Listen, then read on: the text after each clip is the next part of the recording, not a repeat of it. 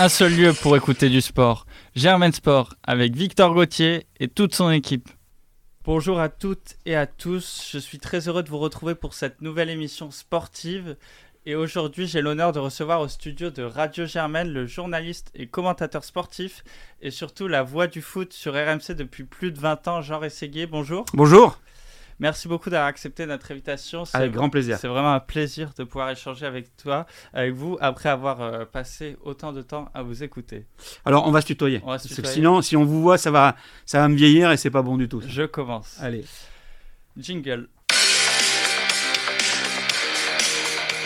Germain Sport. Tout d'abord, est-ce que tu peux nous présenter ton parcours euh, jusqu'à RMC pour nos auditeurs qui ne te connaissent pas encore? Alors moi, c'est un parcours très très atypique. Je suis un enfant des radios, euh, des radios libres. Dans les années 84-85, euh, j'ai eu la chance de, pouvoir bah, découvrir la, libération des, ondes avec le, président Mitterrand et de, se retrouver avec la possibilité de faire on va dire, de l'apprentissage radio euh, au travers de radios euh, de collège et de lycée, de radio libre à, Montauban, chez moi, dans le Tarn-et-Garonne, pas très loin de, pas très loin de Toulouse, et, ensuite d'enclencher. Alors moi, ma base d'études, c'était un BTS audiovisuel. J'étais parti plus pour faire de la photo parce que mon, père était photographe. avant de me lancer vraiment dans la, dans la radio. Et puis, à une certaine époque, il y a eu le statut militaire étudiant qui permettait de faire 16 mois service militaire assez long et d'avoir euh, la possibilité de suivre parallèlement des, études, que j'ai fait euh, du côté de, Bordeaux. Parce que la radio, je l'ai découvert, euh, j'avais 13 ans, c'était le parcours de, Saint-Étienne en 1976, puis ensuite Bastien en, 1978. Et j'ai trouvé toujours ça magique qu'on puisse nous raconter des choses à la radio et d'avoir le sentiment de vivre l'événement au travers de, euh, je m'excuse pour les plus jeunes d'entre vous, mais d'un transistor avec les, les ondes longues, chaque fois, euh, c'était pas terrible au niveau de, au niveau de l'écoute, mais euh, voilà, donc après j'ai eu la chance de progresser dans, dans, dans une radio donc privée qui s'appelle Bakersi Radio, dans laquelle on s'est retrouvé quelques années plus tard à à, peu près 5-6 euh, personnes à devenir des journalistes professionnels qui, de, médias comme Europe 1, comme RTL, comme euh, pour Radio France, comme, Sud Radio, euh, voilà, des, gens qui ont, grâce à la radio libre, fait comme moi un parcours. J'ai découvert des personnes, parce que ça se passe toujours et très souvent comme ça, les bonnes rencontres au bon moment. Euh, Didier Bonne, qui est devenu ensuite mon mentor, qui n'est plus de, ce monde malheureusement, et qui euh, m'a permis euh, d'intégrer le bureau de Toulouse d'RMC, de Radio Monte Carlo à l'époque, parce que c'est pas du tout le, format que, que l'on connaît, que vous connaissez aujourd'hui, et de me retrouver donc à travailler dans un bureau comme correspondant, infogéné, sport, toucher un petit peu à tout. Euh, avec, euh, avec Jean Ivreau euh, à l'époque, avec également des, hum, des, correspondants d'autres villes, puisqu'à l'époque on avait des bureaux à Bordeaux, à Montpellier, à Marseille, essentiellement dans le sud de la France, et donc de pouvoir travailler dans ces bureaux-là et, et avec la volonté toujours de devenir journaliste sportif. Mais bon, il faut passer par la case journaliste et toucher un petit peu à tout. Et c'est ce que j'ai fait patiemment avant d'intégrer euh, le service des sports à distance, euh, euh, puisque c'était à l'époque de la Coupe du Monde en 98 où on était basé sur Montpellier, et puis ensuite Monaco, puisque Radio Monte Carlo était basé à Monaco avec un, bureau à Paris, et, aujourd'hui il n'y a plus rien à Monaco, tout est à Paris, et, en 2001 avec le rachat de, Radio Monte Carlo pour devenir RMC Info Talk Show, j'ai eu la possibilité bah, de monter sur Paris et d'avoir quelqu'un ou plusieurs, encore une fois, personnes qui m'ont fait confiance et qui m'ont donné la possibilité de devenir ce que je suis devenu aujourd'hui. Et alors, euh, comment t'es venu cette passion du foot? Le foot, ça a toujours été quelque chose qui, euh, qui m'a attiré. Alors j'ai essayé d'y jouer, euh, gamin, ça n'a jamais été une grande réussite. Un peu comme tous les journalistes sportifs. Ouais, je pense aussi. Bon, il y en a certains qui ont eu un très bon niveau. Hein. J'en connais quelques-uns qui, qui, ont eu de très bons niveaux au foot. Non, moi j'ai toujours été passionné en tant que, que, que spectateur, en tant que curieux. Euh, je t'ai intéressé avec, par le rugby aussi, euh, par le hand. Enfin, j'ai eu la chance, en, étant journaliste sportif au tout début, euh, de, couvrir tous les sports co. basket, handball, volley. Enfin, j'ai fait un petit peu de tout et vraiment, c'est le foot dont j'avais envie vraiment de, parler. Et la passion du foot, elle est venue voilà, à l'époque où j'écoutais la radio, le parcours des Verts.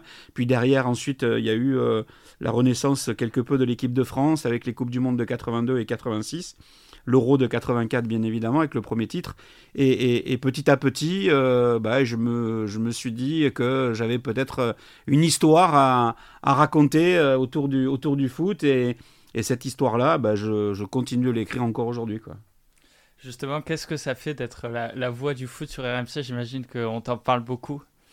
Bah, disons qu'il y a, y a eu la volonté à une certaine époque, et euh, c'était François Pesanti qui était le directeur de la, rédaction, puis ensuite qui est devenu directeur général d'RMC Sport, euh, qui avait envie de mettre en place avec, euh, le, patron de l'époque, puisqu'entre-temps il a revendu à, à Patrick Drahi, c'est Alain Veil dont je parle, ils avaient envie de créer une marque. Euh, un peu comme ça avait été fait par le passé avec des, des, personnalités comme Vendroux pour Radio France ou comme Sacomano pour Europe 1. Euh, donc créer une marque autour d'une personne, autour d'un style, et donc euh, petit à petit euh, ils sont venus me, parler de ça.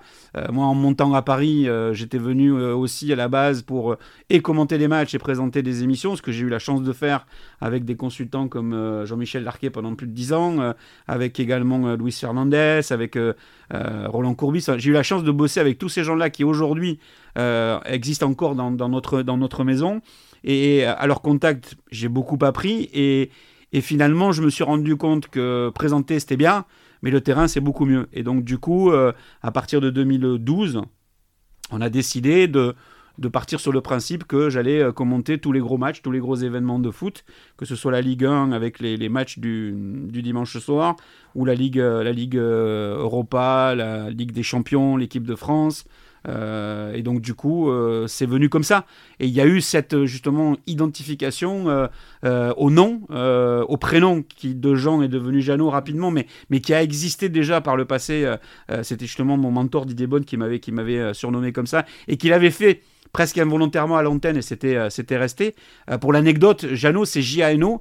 pourquoi? Parce que c'était au début des années 2000, le début des jeux SMS et il fallait toujours euh, mettre quelque chose avant. Euh, avec le 732-16, vous envoyez, euh, là c'était en l'occurrence Jano, J-A-N-O, c'était facile à décrypter, facile à faire aussi pour, pour l'auditeur, et c'est resté. Et donc c'est devenu maintenant euh, une gimmick et, c'est vrai que euh, rares sont les personnes qui m'appellent euh, qui m'appellent Jean Rességuier. Mais bon, ça, ça aussi, ça fait partie de l'identification, de, de, la volonté que la personne qui va allumer la radio, qui va écouter RMC, quand je dis allumer la radio, j'ai l'impression que j'ai encore l'époque des transistors, mais qui va écouter RMC et qui va écouter un match de foot, bah, il faut qu'il ait, en tout cas c'était le, but, de faire ce qu'on a, ce qu'on a fait et ce qu'on a mis en place, qu'il reconnaisse tout de suite la voix, qu'il reconnaisse tout, de suite la signature et qu'il l'identifie à un nom, euh, à une radio et donc en l'occurrence à RMC. Depuis que tu as commencé, on ne compte plus le nombre de matchs que tu as commenté. Je me rapproche des 2000. 2000 Ouais, à peu près. Ah ouais. Est-ce que tu as des inspirations au début en termes de commentateurs? Est-ce que par exemple des pays plus latins euh, t'ont influencé? Bah, moi, je suis du sud-ouest, donc déjà euh, attiré par euh, l'autre côté des Pyrénées, euh, où je vais souvent en vacances en Catalogne mmh. depuis très longtemps, et donc j'ai beaucoup écouté les radios espagnoles, j'ai beaucoup écouté les radios catalanes, et notamment ceux qui ont l'habitude de suivre le, le FC Barcelone.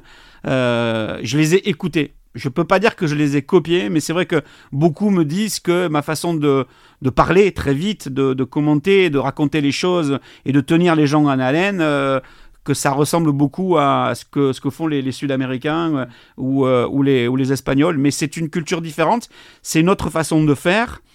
Et puis de toute façon, pour moi, il n'était pas question de copier qui que ce soit en France, parce que ce qui a été fait, à mon sens, n'est plus à faire, et qu'il faut arriver, c'est ce que je dis en tout cas aux jeunes étudiants et aux jeunes journalistes qui rentrent dans le métier et qui veulent faire ça, de créer sa propre personnalité, quoi. Et, je crois que ça s'invente pas. Euh, voilà, ça a été même à l'époque de la, de la radio libre, euh, quand euh, je, commentais les matchs de, de troisième division du groupe Centre-Ouest à l'époque, avec quelqu'un qui aujourd'hui est identifié comme un commentateur de rugby, il s'appelle Jean Abeyou, qui a commenté le rugby et qui continue de commenter le rugby, notamment le tournoi destination des filles à France Télé bah, tous les deux, on prenait une voiture, on partait et on allait commenter les matchs. Mais on n'a on a jamais cherché à imiter qui que ce soit. On a surtout essayé de trouver notre propre personnalité. Et, je crois que de commenter du sport à la radio, ou en tout cas de commenter des matchs en direct, ça ne, ça ne s'apprend pas. Mmh. Euh, pour moi, ça s'invente pas. C'est-à-dire qu'on l'a, on a, euh, on a, c'est inné et, après ça se travaille. Après, on essaye d'améliorer les choses, on essaye d'être euh, plus dans, dans, dans, la narration, d'être précis.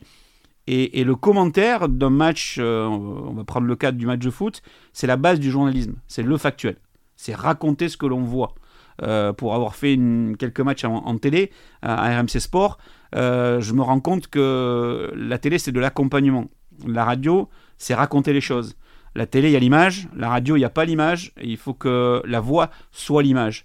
Euh, et, que la personne qui est de l'autre côté, euh, soit de la radio, soit euh, de son ordinateur ou de son application, peu importe la, façon dont il écoute aujourd'hui le média radio, qu'il ait l'impression qu'il est dans les tribunes, qu'il participe presque au match, qu'il sait ce qui se passe, que la raison pour laquelle on dira il y a un corner qui est frappé de la droite vers la gauche, on explique justement pour que on visualise ça et pour moi, ça, c'est très important. C'est la base même du commentaire. Et je préfère raconter les choses qu'accompagner. Donc, euh, vous comprendrez que je préfère plus la radio que la télé. Euh, est-ce qu'il y a des différences quand tu commentes un match euh, de sélection ou un match de club, par exemple de championnat? Il y a la différence dans le fait qu'un match de championnat, déjà, à la base, ce sont deux équipes françaises. je ne peux pas prendre parti. Je ne peux pas être plus Paris que Marseille.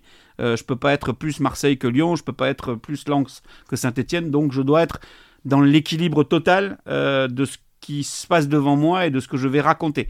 En gros, euh, un but pour euh, l'équipe X, un but pour l'équipe Y, je dois m'enflammer de la même façon. Parce que de l'autre côté, euh, il y a des supporters des deux équipes et qui ont envie de vibrer au travers du commentaire et que ce commentaire soit identique. Je m'imagine pas dire et un but pour l'Olympique de Marseille, puis derrière, ah, un but pour Saint-Etienne, c'est pas possible. Mm. C'est, ça, ça le fait pas. Donc, je suis obligé d'être équitable, d'être neutre là-dessus. Après, c'est le parti qu'on a pris aussi à RMC, c'est de faire de la radio autrement et d'apporter notre passion. La passion, c'est pour le foot, en ce qui me concerne, et euh, pour les équipes françaises, euh, avant d'aborder l'équipe nationale. Mais pour les équipes françaises qui sont en Coupe d'Europe, demain je pars à Marseille, je vais faire le match jeudi soir entre Marseille et Feyenoord Rotterdam.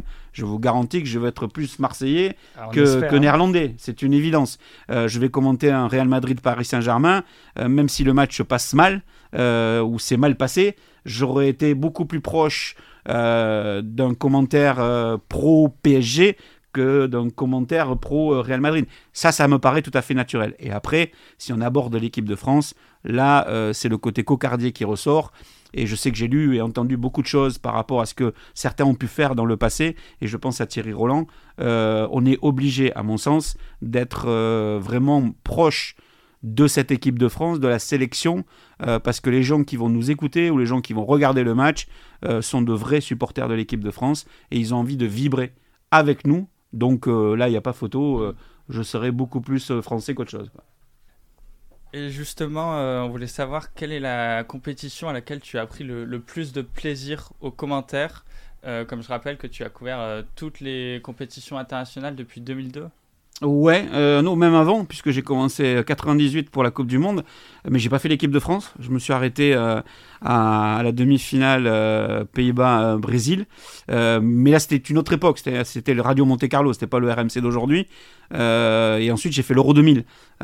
donc, je commence l'équipe de France en fait en 99, un, un, match Andorre-France avec le fameux penalty de Leboeuf que personne ne voulait tirer ce jour-là et il y avait que lui qui était allé le frapper. Donc ça c'est mon premier match de l'équipe de France euh, et depuis je les ai pas quittés ou très peu ou on va dire épisodiquement. Je suis à plus de 230 matchs, je crois, commenter de, de l'équipe de France. Euh, ça va être la septième Coupe du Monde que je vais faire. J'ai fait 7 euros et je pense terminer par le chiffre 8 d'un côté comme de l'autre, comme ça, ça sera, ça sera plutôt, euh, plutôt bien. Donc, dans, les compétitions, euh, moi je me régale tout le temps, que ce soit un match de Coupe de France avec euh, un club amateur, que ce soit un match de Ligue 1, un match de Ligue 2, ça m'est arrivé d'en faire. Euh, moi j'ai toujours cette même passion à commenter un match de foot, quel qu'il soit. je suis même allé un jour pour la Ligue Occitanie commenter un match de Régional 1 sur leur site internet parce qu'ils avaient envie et que ça, ça, leur faisait plaisir et que bon, le président de la Ligue est un copain.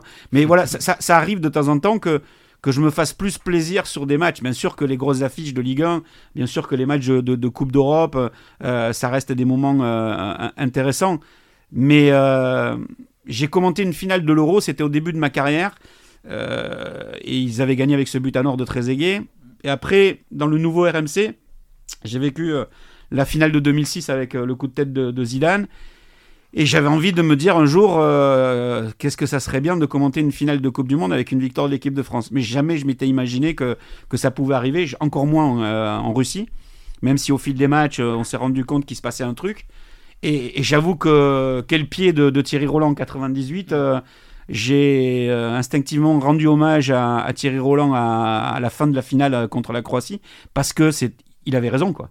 Il avait raison, quoi. C'est un moment totalement extraordinaire que de pouvoir dire la France est championne du monde, quoi, et d'être là et de et d'avoir la possibilité de, de, commenter ce match-là, même si euh, on venait de passer cinq semaines éprouvantes, même si à la 75e j'ai les, les cordes vocales qui ont fatigué, j'ai cru que je finissais pas le match, mais bon, voilà, c'est ça reste quand même des, des moments euh, à part.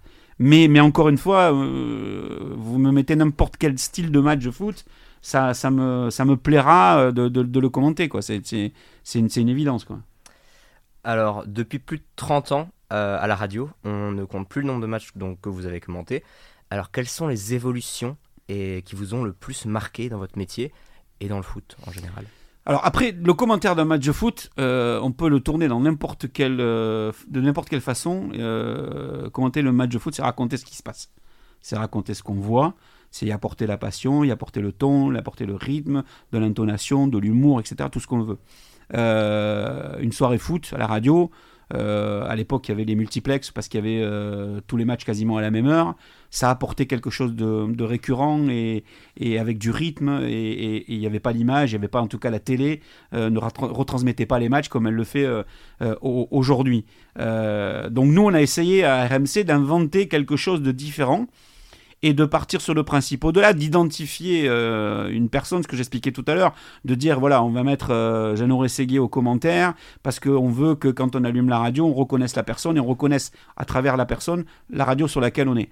Donc ça, c'était le, premier point. Ensuite, commenter un match à deux, les paires de commentateurs entre journalistes, c'est pas simple parce qu'on ne sait pas comment ça va se passer parce qu'on ne sait pas s'il n'y en a pas un qui va marcher sur les pieds plus que l'autre. Donc nous, on est parti sur la base qu'il y a un commentateur, il y a un autre journaliste à côté qui fait la loupe et qui en fait euh, vient derrière le commentaire et la narration. Et en ce qui me concerne, je ne m'occupe que de raconter ce qui se passe, ce que je vois. Et à côté, j'ai quelqu'un qui... Euh, vient, lui, donner quelques détails, revenir sur le but. Donc l'histoire de la loupe, le cliché de la loupe, c'est de raconter peut-être un petit peu plus dans les détails avec plus de recul que ce que je n'ai pu faire quelques secondes auparavant, parce que justement c'est la radio et encore une fois, comme il n'y a pas l'image, il faut qu'on aille très vite sur le fait qu'il se passe quelque chose, un but de la tête, un but d'une reprise de volée, enfin bref, on est dans le descriptif rapide et après il faut se poser. Donc ça déjà on a euh, révolutionné un petit peu le commentaire à la radio par le, biais de la présence d'un autre journaliste. Mais encore une fois, c'est pas du pif-paf, on n'est pas sur 30 secondes chacun, 40 secondes chacun. Parce que pour moi, c'est enlever un peu de passion et d'émotion.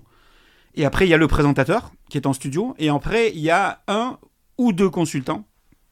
Et on est donc dans le, le profil de base de la tchatch, quoi, de ce que l'on fait, nous, sur RMC depuis 2001, c'est-à-dire euh, apporter le, fait que euh, des gens s'expriment, donnent leur avis, euh, partagent, se chambrent et ça donne un ton complètement différent. Et ça, c'est à mon sens une évolution tout à fait euh, logique.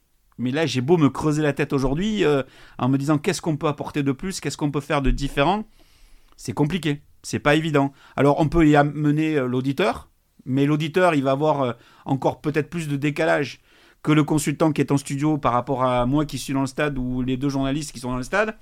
Donc, il va y avoir un décalage de l'émotion, de la transcription de ce qui se passe. Euh, est-ce que un jour on pourra imaginer que avec le matériel qui existe aujourd'hui, euh, d'aller dans une tribune et de d'être euh, un complément à l'ambiance, pourquoi pas, voilà. Mais, mais, mais, mais, je pense que de toute façon, le métier en lui-même déjà a évolué, le métier de journaliste le métier du commentateur a un petit peu évolué, mais aura du mal à, se transformer. Enfin, en tout cas, moi aujourd'hui, j'ai pas la clé. Et je veux bien entendre aussi euh, dans vos générations qui arrivent et celles qui arriveront ensuite derrière, euh, peut-être que certains auront des idées euh, complètement différentes et voire même révolutionnaires. Mais on a changé la façon d'amener un match à la radio parce qu'il fallait faire quelque chose de différent. Ça plaît ou ça plaît pas. si ça plaît pas, bah, on va voir du classique ailleurs. Euh, mais vu ce que les audiences qu'on a, euh, c'est que ça plaît. Donc c'est que quelque part les gens euh, s'identifient justement à, cette manière-là de raconter le foot. Quoi. Justement, tu nous as dit que tu venais de Montauban, que quand tu commentais des matchs entre clubs, tu pouvais pas être trop partial, mais est-ce que tu as quand même un club de cœur euh, en France? Ah oui, c'est Toulouse. Ah, bah moi Toulouse. aussi. Toulouse, Toulouse parce que c'est le avec euh, moi j'ai pas l'écharpe mais c'est sympa vous de voir l'écharpe du, du, du- du TFC. Euh, pourquoi? Parce que d'abord, c'est le club de ma région. J'ai jamais été dans les tribunes en tant que véritable supporter. J'ai découvert moi, le TFC, comme je l'expliquais tout à l'heure, avec mon père qui était photographe et qui allait euh, faire des photos pour la dépêche. Et donc je l'accompagnais au stade, au- dans le vieux stadium, euh, à l'époque de l'UST, donc de Buzy-Kelly. Si euh, tu, es, tu es toulousain, peut-être que tu, ça te parlera, mais j'ai des doutes là-dessus. Mais voilà, c'était avant Marsico, voilà, par exemple. Mais quand quand il y a eu le, TFC avec le dépôt de bilan et qui sont allés euh, en national et qui sont remontés en Ligue 2, en Ligue 1, bah, j'ai tout fait pour les suivre. J'ai tout fait même pour aller voir des matchs, euh, pour les soutenir. Euh, quand ils ont frôlé la catastrophe avec le but de Bodiger euh, et qui se sont maintenus lors de la dernière journée, j'étais content pour eux. Et puis ensuite, voilà, il y a deux ans, ils sont descendus. Mais ça paraissait tellement évident que c'était presque à la limite dans la logique des choses, tant le club commençait à, à péricliter, il, il était plus géré de la même manière. Donc euh, oui, bien sûr que j'ai un club euh, et je suis fier de dire qu'aujourd'hui, euh, je suis très impatient de commenter un match de Toulouse en Ligue 1 la, saison prochaine. J'espère qu'il y aura un match, un décalé avec le PSG, avec Marseille, enfin avec un des cadors du, du, championnat. Et j'ai vécu des soirées. Alors la seule fois où j'ai pas été, mais alors mais pas du tout objectif, en commentant un match d'un club français, quand je racontais tout à l'heure sur le, le fait qu'entre deux clubs français, je pouvais pas me permettre deux. Là, c'était quand même euh, 2007, Toulouse-Bordeaux, avec le- la victoire 3-0, le triplé d'Elmander, euh, la musique de la Ligue des Champions, la qualification pour le tour préliminaire. On s'arrête là, parce qu'après, on a pris deux dérouillés Ouais. contre Liverpool. Mais voilà, mais j'ai pas peur de m'identifier à ce club-là à l'antenne, comme d'autres n'ont pas peur de s'identifier à, à l'antenne, à RMC, euh, avec Paris, avec Marseille, avec Lens, etc. Mais parce que ça fait partie de notre euh, façon de vivre le foot. On est passionné, on est, on est des passionnés comme ceux qui nous écoutent, comme vous, euh, parce que parce que c'est comme ça qu'on fera, à mon sens, avancer les choses. Et peut-être qu'un jour dans ce pays, on aura véritablement une culture football, ce qui malheureusement Mm. n'est pas vraiment le cas. Et sur le TFC, comment tu as, suivi leur saison en Ligue 2 On rappelle euh, qu'ils sont officiellement promus, qu'ils ne sont pas encore champions après leur défaite 1-0 hier à, à Rodez, mais que ça pourrait être euh, pour samedi contre Nîmes. Donc quelles peuvent être les, les ambitions du club euh, pour la saison prochaine et la remontée en Ligue 1 Bah, déjà, ce qu'ils ont réussi à faire en deux ans remonter, et ils ont failli le faire la, première saison avec euh, l'investissement des Ils Américains. perdent euh, bon, ils sont ils tapés par, barrage contre par Nantes, au barrage dans des conditions un peu, un peu particulières. On se rappelle encore de la, Ouais. de la colère de, du président Comoli euh, à l'issue du match retour contre Nantes. Moi, ce qui m'a, ce qui m'a séduit euh, déjà, c'est que ils ont ramené le public au stade, euh, qu'ils ont créé encore plus d'émulation entre supporters et clubs de supporters. Je pense aux Indians, euh, la tribune Bristaton aujourd'hui, elle respire le supporterisme, ce qui n'était pas vraiment le cas à l'époque. À l'époque, il y avait, euh, allez, on va dire un noyau dur de de 200 à 500 personnes qui chantaient, qui donnaient le ton. Là, on est sur quelque chose de, de crédible, sur le fait que l'on puisse dire à Toulouse, il n'y a pas que le rugby qui compte, il y a le football. Nous, euh, passionnés de foot, on savait qu'il y avait quelque chose et il fallait simplement qu'il y ait un élément déclencheur. L'élément déclencheur, c'est euh, l'arrivée des nouveaux propriétaires, c'est la construction d'une équipe au travers de la data. C'est juste extraordinaire qu'on arrive à sortir des, des joueurs. euh, On voit le- par exemple le meilleur exemple, c'est le recrutement de Van de Bomen. euh, Ah, des ben, Van den Bomen, personne ne le connaissait à part son père et sa mère, et peut-être les passionnés de, de football du Pays-Bas. Euh, Rhys Illy, Ouais. il jouait en Détroit, euh, en Angleterre. Même Il des, claque 20 buts cette saison. des Jaguerre aussi. Bon voilà, de Jagereux, enfin on peut en citer plein. Dessler, euh, le latéral, euh, le, le- le danois, le, le franco-australien, euh, Denis Genreau. Enfin voilà, ce sont des joueurs que personne ne connaissait. Et ils sont allés travailler comment peut-on remonter en Ligue 1 en choisissant des profils? Et c'est ça qui s'est passé. Ils sont allés chercher des profils par rapport à ce qu'ils voulaient mettre en place, le jeu qu'ils voulaient mettre en place. Ils voulaient, euh, Damien Comoli, qu'il y ait des buts, qu'il y ait un minimum de spectacle et euh, qu'il y ait euh, des gens qui s'identifient au projet. Bon, mais chapeau. Après, maintenant, la leçon de ce que peut être réellement aujourd'hui la data en Ligue 2, on va le voir euh, l'année prochaine avec la Ligue 1. S'ils arrivent encore à nous dénicher des joueurs euh, par leur profil capables de... Il y a eu ceux qui ont permis de, mon- de monter en Ligue 1, maintenant il va y avoir ceux qui vont permettre le club de se stabiliser en Ligue 1. et après plus tard d'aller chercher l'Europe, puisque c'est comme ça qu'ils ont présenté leur projet. Donc je suis moi assez fier de ce qui se passe à Toulouse et, j'espère que ça va continuer. Et puis encore une fois, c'est le côté public, l'engouement, l'arrivée du bus. À Rodez, ils étaient 2000 en dehors du terrain, du stade, en attendant qu'ils soient champions pour le fêter. Enfin, il s'est passé quelque chose. Euh, et, ça, c'est le plus important. Euh, le virage Bristaton d'un côté, le virage euh, Christophe Revaux maintenant de l'autre. Ils vont déplacer le parcage visiteur. J'espère que quand il y aura les grosses affiches, ils viendront surtout supporter le TFC et pas venir supporter l'équipe, adverse. ce stade est tellement beau, le petit Wembley comme on le surnomme il mérite de, vraiment de faire quelque chose la saison prochaine en Ligue 1. Déjà de se maintenir, il va y avoir quand même 4 descentes. Hein. Ça ne va pas être simple avec la, restructuration euh, la saison suivante de la Ligue 1 à, 18 clubs.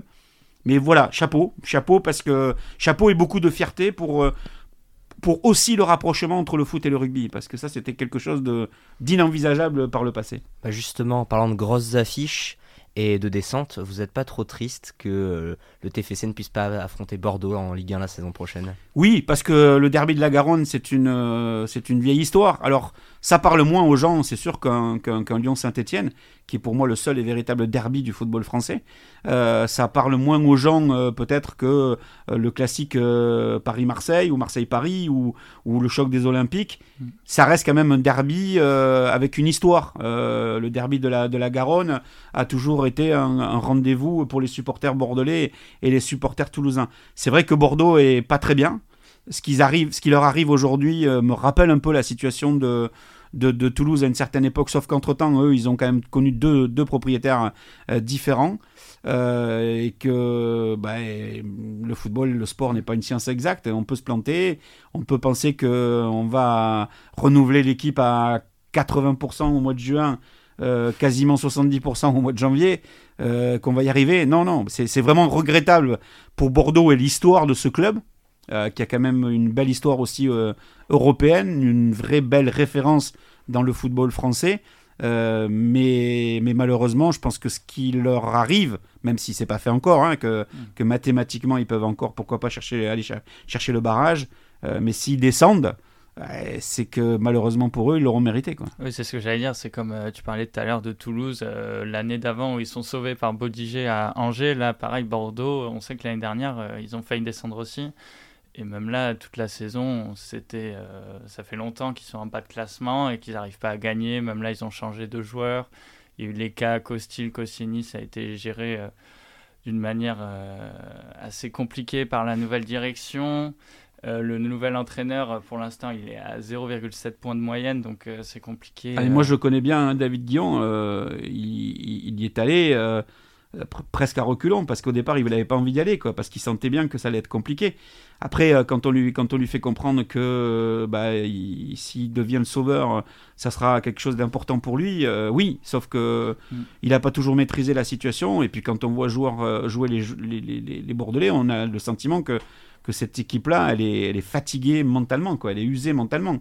quand on voit que Adli va porter le maillot de, de l'AC Milan l'an prochain et qu'il est le seul, vraiment, enfin, qui donne, être, il donne le sentiment d'être le seul à sonner un petit peu la révolte, quoi et, il n'est pas suivi quoi. C'est qui, ce qui est quand même ce qui est quand même dommage le, petit Marat qui, marque des buts et pourtant il n'a pas beaucoup de temps de jeu.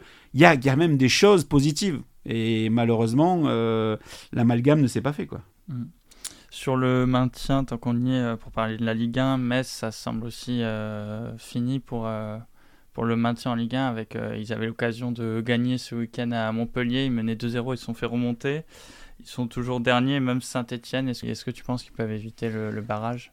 C'est dommage pour Metz parce que c'est un endroit où on aime le foot, c'est un endroit où euh, à Saint-Symphorien ils ont fait des investissements en, faisant des travaux. Euh. bon, Fred Antonetti, a quand même connu euh, un moment un peu compliqué dans, sa vie privée, qu'il a fait, qu'il a, qu'il a, il a été obligé d'être à l'écart du club pendant un mm. bon moment.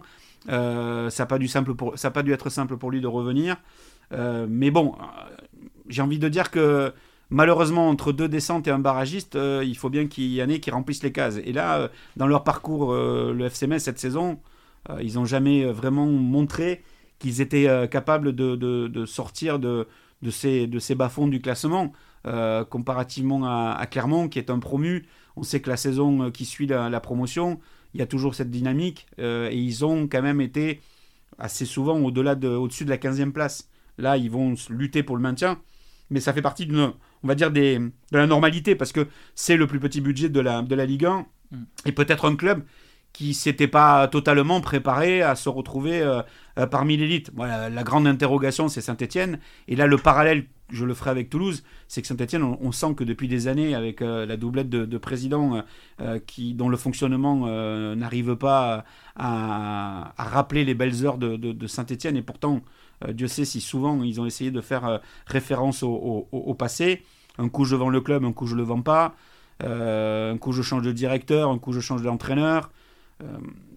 Euh, c'est pas c'est pas cohérent la gestion Euh, elle n'est pas cohérente cette gestion de, de, de- de Saint-Etienne tant en dehors du, du terrain que sur le terrain Euh, j'espère pour eux que Pascal Duprat va arriver à faire ce qu'il a fait à Toulouse Le sauveur. le sauveur, mais, mais ça me paraît quand même très très compliqué. Quoi. C'est. Mais là aussi, si jamais, on- imaginons quelques secondes, Bordeaux et Saint-Etienne qui descendent en Ligue 2, c'est deux pans de l'histoire du, Mm. du football français qui, qui, qui descendent euh, l'étage en dessous. Et par expérience, pour ce que j'ai vécu au-delà de, de, de la remontée de Toulouse, descendre pour remonter ensuite, ça va être, ça va être très compliqué. Quoi. Donc euh, ça veut dire quelque part qu'il est, il est en train de se passer quelque chose dans euh, le, le- le panel des clubs de, de- de football en France. Et à la limite, euh, c'est dur ce que je vais dire, mais peu importe leur histoire. quoi. Et surtout, en plus, avec une dynamique de vouloir réduire le, le nombre de clubs, bah, on pense peut-être que ça va être les petits clubs euh, avec un moindre passé historique qui vont descendre, mais finalement, ça peut aussi arriver aux gros qui sont moins en forme et qui, qui sont sur une pente descendante. Ouais, parce que sur une saison, euh, ça, peut, ça peut arriver. On dit toujours qu'il y a une équipe qui vient euh, se mêler euh, aux places européennes à chaque saison qu'on n'attend pas. Ben là, c'est Strasbourg, Ouais. par exemple. Et après, dans la, dans la descente, il y a toujours une équipe que l'on n'attend pas. Et j'avoue que Saint-Etienne et Bordeaux, en début de saison, c'était difficile de les positionner sur euh, deux équipes euh, capables de jouer le, le- maintien, alors qu'on les attend plutôt euh, Mm. vers, les, vers la première partie de- du, du championnat. La curiosité va être la prochaine saison, euh, de se dire il va y avoir quatre descentes, donc pas de barrage, quatre descentes directes. Donc là, ça va faire de belles bagarres. Et ça sera pas, à mon avis, qu'une histoire de budget. Euh, c'est là où ça va être intéressant parce que euh, si c'est qu'une histoire de budget, admettons qu'Ajaccio remonte, ils vont pas avoir un budget plus haut que Clermont. Donc euh, ça y est, on en connaît déjà deux. C'est ça que c'est trop. Pour moi, c'est trop trop vite. C'est de réagir comme ça, c'est un, raccourci qui est trop simpliste. Euh, mais c'est vrai que la curiosité de la prochaine saison, ça sera de savoir comment justement les clubs euh, qui ne viseront pas l'Europe ou qui n'auront pas les moyens de viser l'Europe de par leur effectif vont justement gérer le fait de ne pas être dans les quatre. Alexandre, tu avais une question sur euh, l'Olympico Vous étiez au commentaire dimanche euh, soir de l'Olympico avec euh, la nouvelle polémique pour une main non sifflée de Dembélé dans sa surface de réparation. Je précise, aussi- il est marseillais. hein. Et aussi euh, un ouais non parce que j'ai vu que la question a été ré- réécrite. et aussi euh, une main écrasée d'un gardien lors du premier but. Euh, alors quel est votre regard bah, déjà sur ces deux polémiques, sur ce match et en plus en, général sur l'arbitrage français au niveau avec des décisions parfois surprenantes et la VAR aussi qui a été critiquée pour ces décisions? L'assistance vidéo, pour moi, c'est nécessaire à l'évolution de l'arbitrage. Sauf que les arbitres euh, français euh, n'ont peut-être pas été assez bien préparés à travailler avec l'assistance vidéo euh, et pas dépendre de l'assistance vidéo. Euh, sur l'histoire euh, de la main écrasée de Paul Lopez par, par Dembélé, pour moi, c'est un fait de match. euh, et je vais rejoindre un peu ce qu'a tenté d'expliquer Dembélé à sa façon, mais surtout tenté d'expliquer euh, Thierry Henry euh, avec Prime Video. L'action en elle-même, ce que juge l'assistance vidéo, c'est hors-jeu ou pas hors-jeu de Dembélé. On est dans un protocole. Donc, il y a hors-jeu ou il n'y a pas hors-jeu. L'action se poursuit. Et moi, à vitesse réelle, je vois pas hein, qui marche sur la main. De là où je suis, en plus, on est perché au sixième étage au Vélodrome. Euh, même avec les jumelles, je le vois pas. Et, et par contre, je vois très bien ce qui se passe. C'est-à-dire que le ballon est joué par Dembélé, euh, le ballon est contré par Paolo Lopez, revient sur euh, Dembélé et revient sur Paolo Lopez pour finir devant Lukeba. Et au moment où il revient sur Paolo Lopez, l'action est pour moi quasiment terminée, ou est en train de se terminer. La- L'action d'écraser la main de, de Paolo Lopez, elle est là. Mm. Elle est à ce moment-là. Le ballon, il est plus c'est plus une question de, de duel entre le gardien et l'attaquant. Le ballon, il est parti. Il a été touché par le, celui qui écrase la main et par celui qui se fait écraser la main. Et Lukeba est en embuscade et la met au fond des filets. Mm. Pour moi, là-dessus, je vois, je vois pas pourquoi on aurait sifflé un coup franc pour une action, même avec l'assistance vidéo, qui était en train de se terminer. Mm. Ça, c'est le premier point. Mais je suis pas certain qu'Anthony Gauthier ait vu ce qui s'était passé, comme moi, comme des gens dans les tribunes, parce que je suis pas certain que des Marseillais euh, côté virage sud aient vu quelque chose, que en Gagné on ait vu quelque chose, parce que ça s'est fait très vite et qu'on le voit au bout de la troisième image proposée avec deux angles différents. Qu'est-ce qui se passe à ce moment-là? Paul Lopez qui râle et qui vient voir l'arbitre vient en lui montrant le, le poignet. Mais je j'ai pas la certitude, donc je vais pas affirmer. Je sais même pas si l'assistant vidéo a parlé de ça à Anthony Lopez, qui lui, euh, à- pas Anthony Lopez, Gauthier. à Anthony Gauthier, qui lui était en train de comprendre ce que réellement il s'était passé, position de hors-jeu ou pas de position de hors-jeu. C'est là où il y a un problème entre l'assistance vidéo et l'arbitrage. C'est que on a demandé à ne plus mettre le doute dans la tête de l'arbitre et que je pense que l'assistance vidéo ne va pas en plus en rajouter en lui mettant le doute, en lui disant oui mais Dembélé a marché sur la main de Paolo, de Paul Lopez. Bon, Mm. donc ça dans l'interpré- l'interprétation, euh, Au final, la VAR, c'est de l'arbitrage sans arbitraire. c'est un peu ça. C'est un peu ça. On joue sur les mots quand on dit ça. Mais euh, je trouve que c'est plutôt positif de ne pas avoir mis le doute à Anthony Gauthier et que sur la décision du protocole, dans l'application, il n'y a pas hors-jeu. Donc il n'y a pas hors-jeu, donc il y a but. Sur la base de l'action. En revanche, sur l'histoire de la main de Dembélé, là j'avoue que j'ai pas compris du tout pourquoi il n'y a pas eu euh, penalty. Bah, surtout, en fait, c'est plus le manque de cohérence, par exemple, au Classico. Au Ma- Ouais, mais moi, la Oui. cohérence sur les actions précédentes, je veux pas en entendre parler. On est Ah sur ouais l'instant T, on est sur le moment, euh, et on est sur l'appréciation de l'arbitre. Je pense que l'arbitre ne voit pas de là où il est, et pourtant il est pas loin de l'action, la finalité de l'action. C'est-à-dire qu'à un moment donné, il y a un départ de l'action, il est à l'entrée de la surface de réparation, et quand le ballon est à gauche et que le centre est enclenché, et que Dembélé, n'oublions pas que c'est un, attaquant qui est en train d'essayer de défendre, et quand un attaquant essaie de défendre, ça se passe toujours très mal. Et que dans sa glissade, il n'a pas un geste naturel, mais il n'a pas un geste qui est, euh, on va dire, euh, qui pourrait être équivoque, parce que il n'est pas naturel, oui, parce que on sent que sa main, il la recule parce qu'il a peur que, justement, et c'est ce qui se passe, il est en train de glisser plus vite que prévu, et qu'il n'est pas bête, il se rend compte que dans la trajectoire du ballon, le ballon, il va pas arriver à sa poitrine, il va plutôt aller vers le bras. Et qu'il rend, il rend son geste qui n'est plus du tout naturel. Et de ce fait, c'est sous les aisselles, pour moi, il y a pénalty. Mais je suis pas certain, encore une fois, et c'est ce qu'on parlait tout à l'heure, de la cohésion du discours entre l'assistance vidéo, l'assistant vidéo et l'arbitre sur le terrain, d'arriver à lui faire comprendre, et c'est là où j'ai du mal à saisir, de lui dire, va voir les images. Parce que si Gauthier va voir les images, ici il fait penalty, il est obligé à ce moment-là. Donc ça veut dire que d'un côté, on est pris entre on veut laisser le dernier mot à l'arbitre, ce qui est plutôt bien, mais de notre côté, euh, on veut surtout pas mettre le doute à l'arbitre. Bah la sortie c'est quoi? Bah il y a un écran, on va le voir. Et si on va le voir, ça prend à la limite moins de temps que de discuter avec l'assistant vidéo en mettant le doigt à l'oreillette et en se retrouvant avec euh, des images qui défilent, euh, non pas dans le camion, puisque c'est fini le camion, hein, ils sont tous à Paris, euh, dans, le, dans le, le replay center, comme ils l'appellent. Donc, euh, et, et- et- et on perd moins de temps. On dit à l'arbitre, on a un doute. Va voir les images et c'est toi qui prendras la décision. S'il va voir les images, il fait penalty sur la main de, de Dembélé. Ouais. Mais je pense qu'il faut surtout pas, parce que j'étais à la conférence de presse de Sampaoli après le match, la question lui a été posée journaliste marseillais. Donc euh, bon, euh, c'est, on sent que déjà la, question est orientée, mais c'est normal. C'est la presse quotidienne régionale et ils font leur job là-dessus. Il n'y a pas de souci. Mais Sampaoli tout de suite rappelle ce qui s'est passé à Paris. Ben non, non, il n'y a pas, il a pas deux actions similaires. Il a pas, même si c'est pas euh, en, en- en faveur ou en défaveur, peu importe. Il faut rester sur l'instant T. Et l'instant T, c'est l'appréciation de l'arbitre. Si l'arbitre a un doute, il va voir les images. S'il n'a pas de doute et qu'il n'est pas certain de ce qu'il a vu, là, c'est quand même pas normal. Et à ce moment-là, oui, il faut revoir le lien entre l'assistance vidéo et l'arbitre et la relation entre les deux. Ce qu'a commencé à faire la FIFA, ce qu'a commencé à faire l'UFA. Et la, différence avec la FIFA, l'UFA et chez nous, c'est que nous, on n'est pas sur un vulgaire euh, révélateur pour la position de hors-jeu, parce que ça dépend comment on le positionne. si on est parallèle ou pas parallèle, ou perpendiculaire ou pas perpendiculaire par rapport à, la ligne de la surface de réparation ou la ligne de touche de l'autre côté, on fait de la 3D.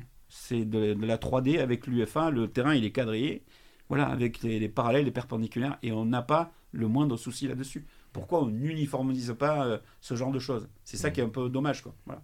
Non, mais il a, il a raison de ne pas vouloir comparer d'un match sur l'autre, hein, parce que moi j'étais le premier au Classico à dire qu'il n'y avait pas Péno. Hein, donc... Non, mais après, c'est ça en fait. C'est où est-ce que par exemple, main, on dit que main dans la surface de réparation c'est penalty ou... Mais déjà, déjà la loi 12, elle est, c'est, compliqué. la façon dont ils l'ont réexpliqué, c'est, c'est, très compliqué. Et, et, et, elle se termine par euh, laisser à l'appréciation de l'arbitre. Alors évitez-vous quatre phrases avant et laissez à l'appréciation de l'arbitre. Et s'il y a un doute, on se tourne vers l'assistance vidéo, vers la, vers la VAR. Quel est le podium de fin de saison que vous voyez euh Voilà une bonne question. Paris? Non, mais c'est simple. Euh, je ne sais pas ce que ça va donner la fin de saison de l'OM à partir de jeudi.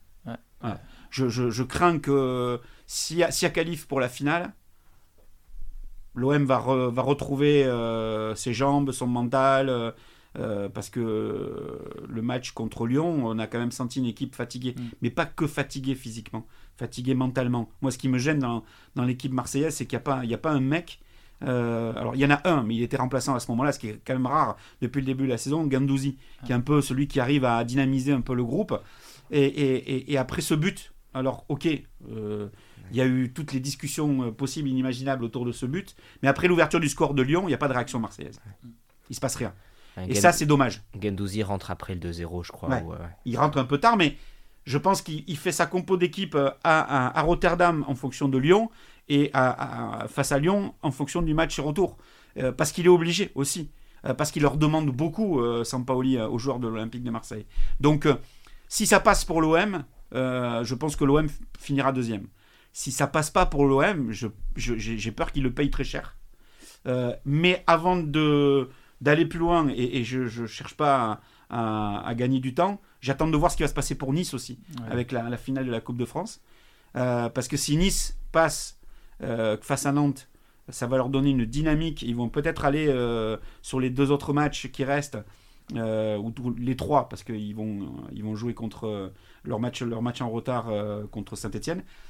J'ai l'impression que ça va dépendre de ce qui va se passer entre jeudi et samedi pour définir le podium. Si on est dans la logique des choses, Paris, Marseille, Rennes si on n'est pas dans la logique des choses, en sachant quand même qu'il y a un Rennes-Marseille, oui, il y a Monaco aussi qui revient et qu'il va y avoir un Strasbourg euh, au Vélodrome lors de la dernière journée pour rester sur donc euh, le positionnement de l'OM.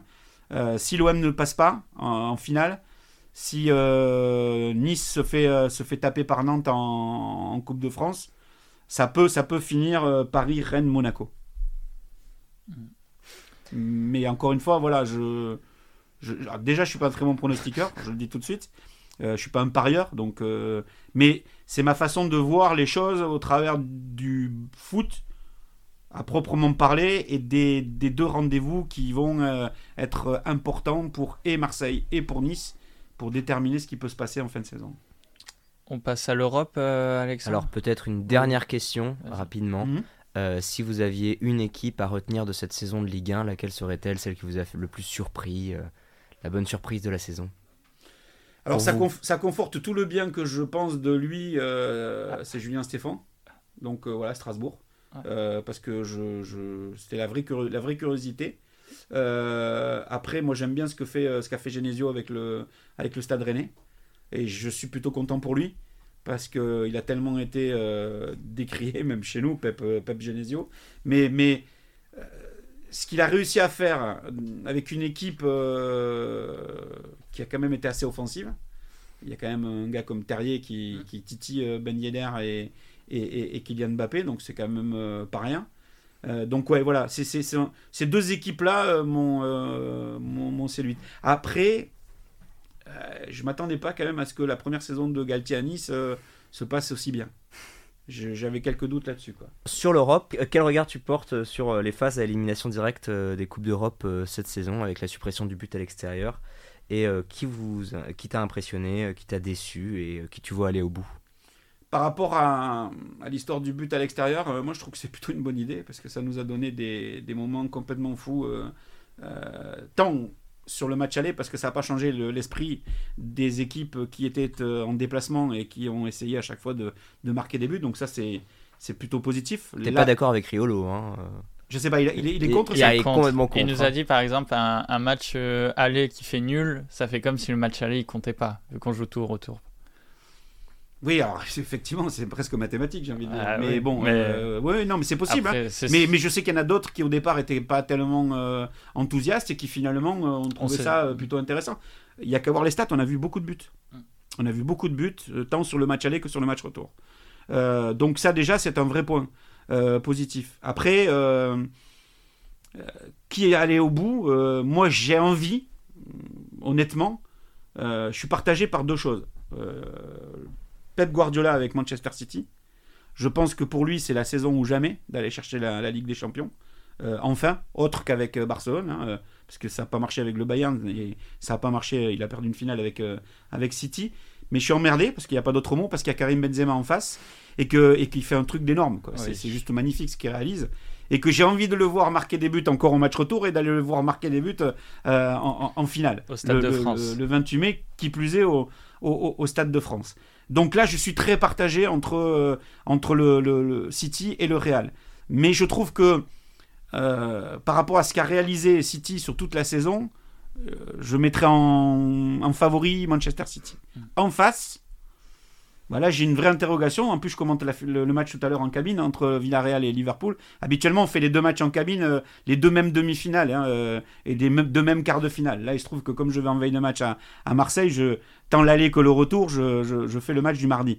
Euh, pour moi, c'est une vraie interrogation, Unai Emery. Alors, il lui manque du monde, ok, mais il va quand même récupérer Gérard Moreno de, devant, donc ça, c'est plutôt, plutôt, plutôt bien. dans Yuma, le, le néerlandais et plutôt en réussite dans, cette Ligue des Champions. Mais en face, c'est un monstre. Quoi. Liverpool, c'est juste euh, une machine à gagner, quoi. une machine à marquer, mais une machine qui peut vite s'enrayer. Euh, quand on regarde ce qui s'est passé, euh, notamment sur leur parcours en Ligue des, en Ligue des Champions. Contre l'Inter, notamment. Voilà, par exemple. c'est une, si, si, mais je ne crois pas une seconde sur le fait que Unai Emery risque de faire douter Liverpool dans le jeu. En revanche, s'il marque vite, euh, ils peuvent vraiment euh, embêter cette équipe de Liverpool. Parce qu'en ce moment, à Liverpool, c'est compliqué quand même enfin, pour les, équipes en face. c'est euh, Donc, City, Liverpool en finale. Hmm. D'accord. on se dirige vers une finale peut-être anglaise. En Europa League, ça serait plutôt une finale allemande, vu qu'on a Leipzig qui a gagné 1-0 contre les Glasgow Rangers et Francfort qui s'est imposé 2-1 à West Ham. Francfort, c'est quand même assez surprenant. déjà, ils ont sorti Barcelone, donc ça reste quand même une différence. Euh, ils ont goûté une première fois, hein, à l'époque de la finale Chelsea-Arsenal euh, de, la Ligue Europa, ils s'étaient fait sortir par Chelsea. Euh, ouais, pourquoi pas une finale de 100% allemande, mais, mais attention, les Rangers, ça, peut, ça peut éventuellement être gênant pour cette équipe de, de, Leipzig, mais ouais, pourquoi pas Leipzig-Francfort en, en, finale de l'Europa League. Et enfin, pour la C4, euh, est-ce que vous voyez l'OM euh, remonter cet écart d'un but J'espère Marseille. Et euh, ensuite, Leicester Roma 1-1 au match aller. Leicester Roma, je pense qu'à un moment donné, l'expérience de Mourinho va, va, faire la différence. Donc je pense que la Roma va y aller. Puis la Roma Marseille, ça va de la gueule quand même. Donc, mm. euh, mais, mais ouais, l'OM, l'OM doit passer contre le Feyenoord. Alors oui, ils ont pris ce troisième but qui est, qui est, stupide. Euh, oui, pas la peine de faire cette tête-là, mais c'est vrai que. ah oui, je suis d'accord. Hein. Tassar, ça passait molle.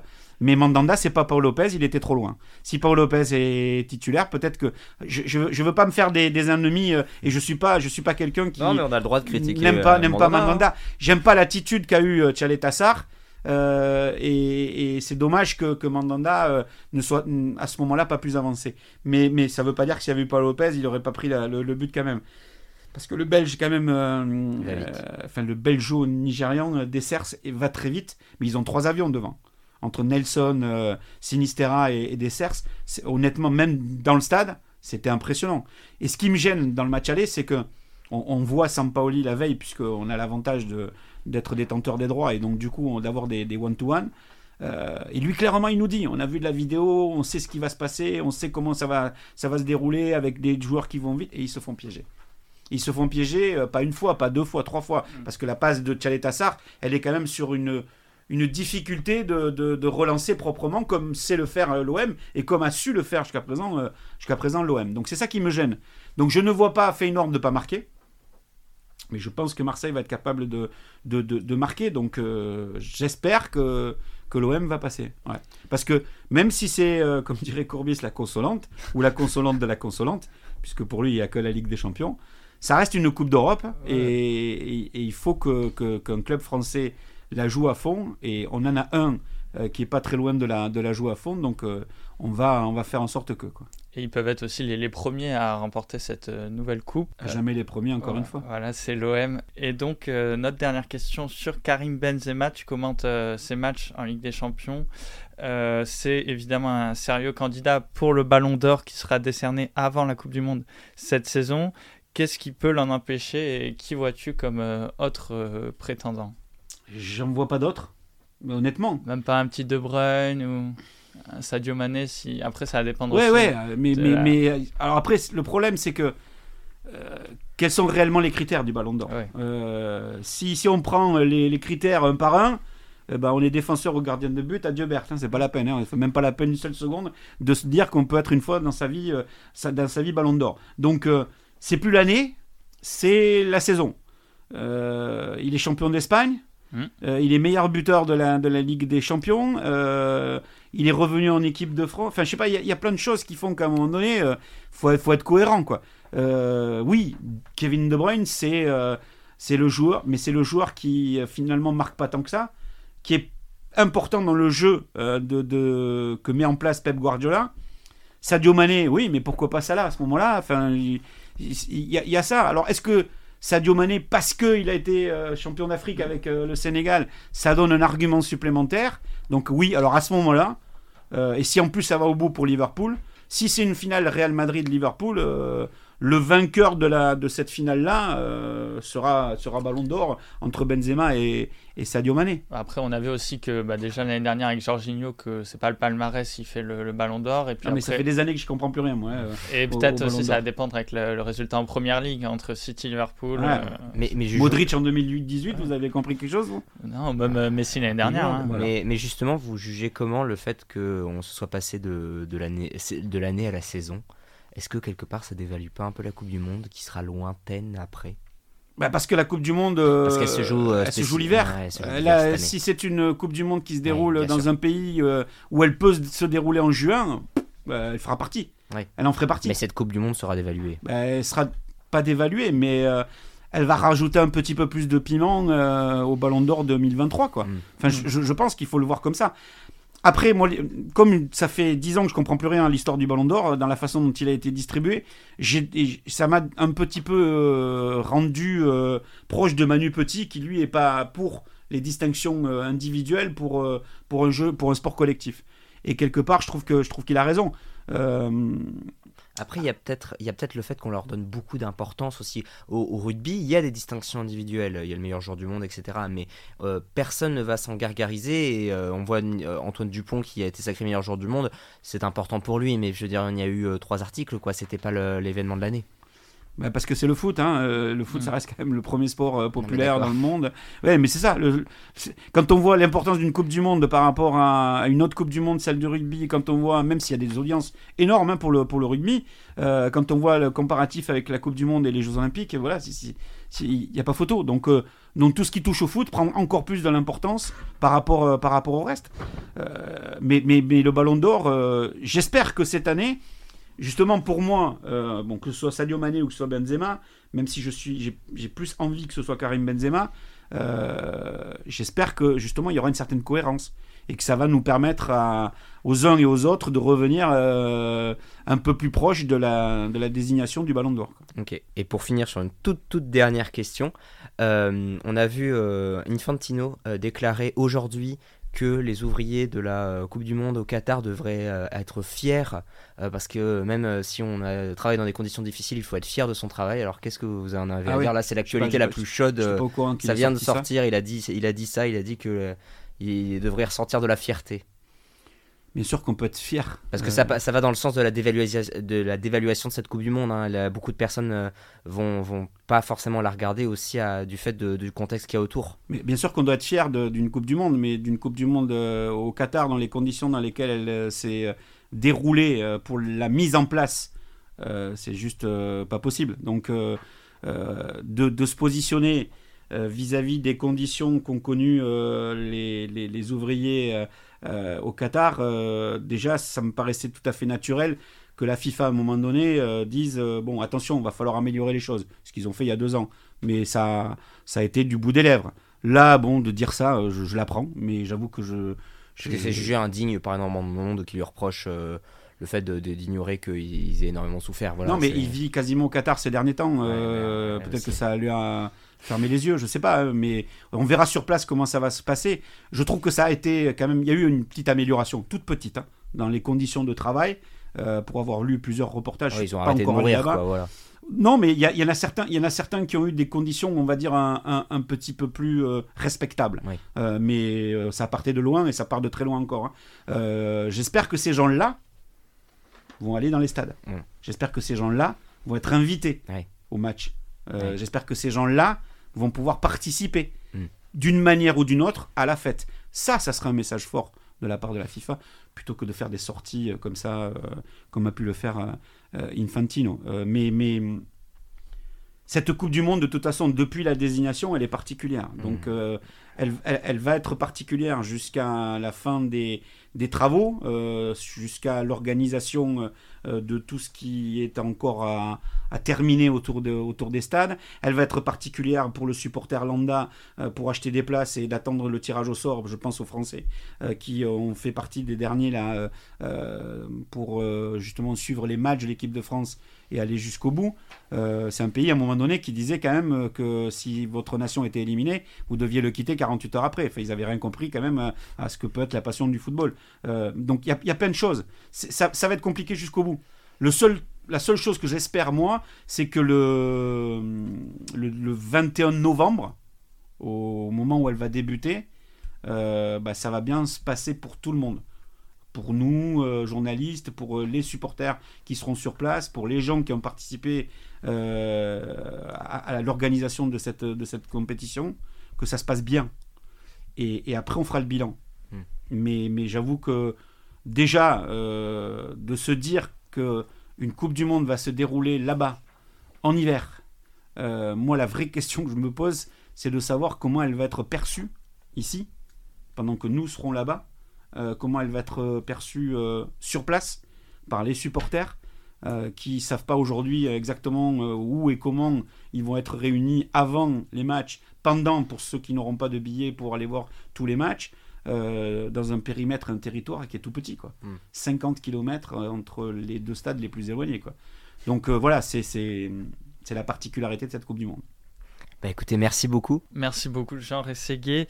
C'est vraiment un plaisir et un, un honneur d'avoir pu enregistrer cette émission en ta compagnie. On te souhaite euh, tout le meilleur pour la suite. Ben, moi, je vais vous souhaiter aussi tout le meilleur pour la suite. hein, de, parce que de nous faire, euh, de continuer à nous faire vibrer euh, par tes commentaires. Je vous dis merde pour vos examens et puis euh, que ça se passe bien pour, euh, pour la suite surtout. hein, parce Et que- on te retrouve ce soir important. sur RMC Sport pour euh, Villarreal, Liverpool, la demi-finale retour. Merci beaucoup à vous. Et merci à nos auditrices et à nos auditeurs de nous avoir écoutés. Et à bientôt sur les ondes de Radio Germaine. Germain Sport.